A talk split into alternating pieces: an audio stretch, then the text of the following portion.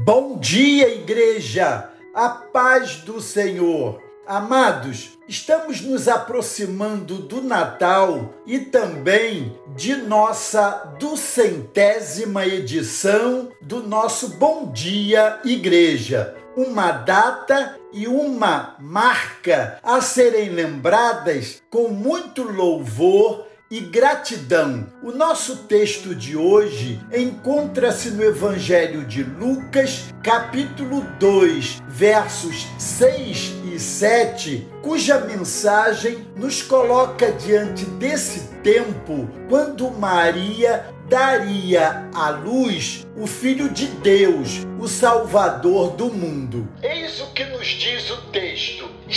Estando eles ali, aconteceu completarem-se-lhes os dias, e ela deu à luz o seu filho primogênito, enfaixou-o e o deitou numa manjedoura, porque não havia lugar para eles na hospedaria. Jesus nasceu numa estrebaria e seu primeiro berço foi um coxo, lugar onde se alimentam os animais. Era tempo de recenseamento e Belém estava com suas hospedarias cheias. Não havia lugar para José e Maria. Hospedar e acolher é um dom espiritual que tem levado muitas pessoas ao encontro significativo com Deus temos a viúva de Sarepta que acolheu o profeta de Deus, Abraão, que hospedou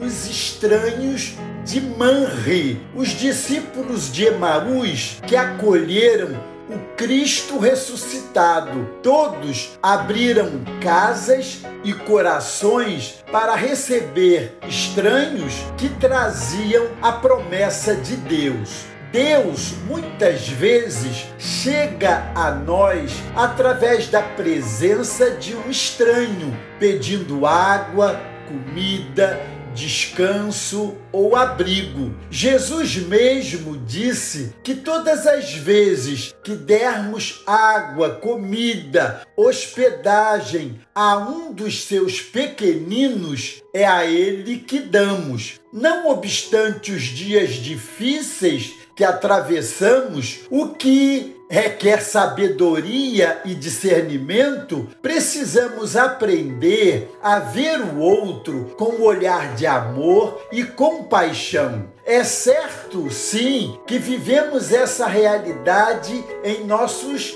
dias, onde muitas pessoas se aproximam mal intencionadas e com propósitos escusos e maldosos. Contudo, que isso não nos leve a perder o dom do acolhimento e do amor que devemos dispensar ao outro. Certamente receberemos do Senhor a graça de Sua presença e sabedoria em nosso agir. Você é acolhedor, hospitaleiro ou hostil e desconfiado. O nosso apelo de intercessão aqui hoje é que oremos ao Senhor para que quebre o nosso orgulho, desconfiança e acomodação. Que o nosso coração seja mais acolhedor aos que precisam do nosso cuidado e amor. O hino que nos ajuda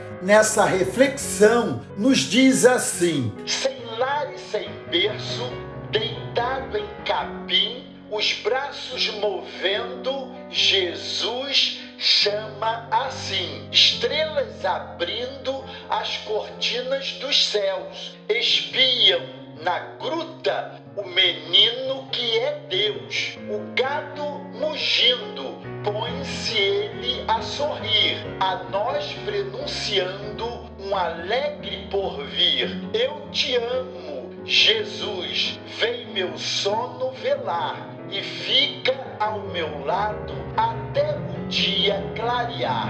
Conduz os meus passos na trilha do bem e teu amor dá-me, eu te peço também.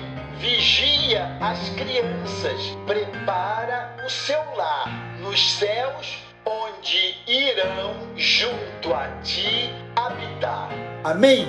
Que sejamos assim, amados, cheios da graça desse Jesus maravilhoso e cheios da sabedoria do Espírito Santo de Deus em nossas vidas. Deus os abençoe.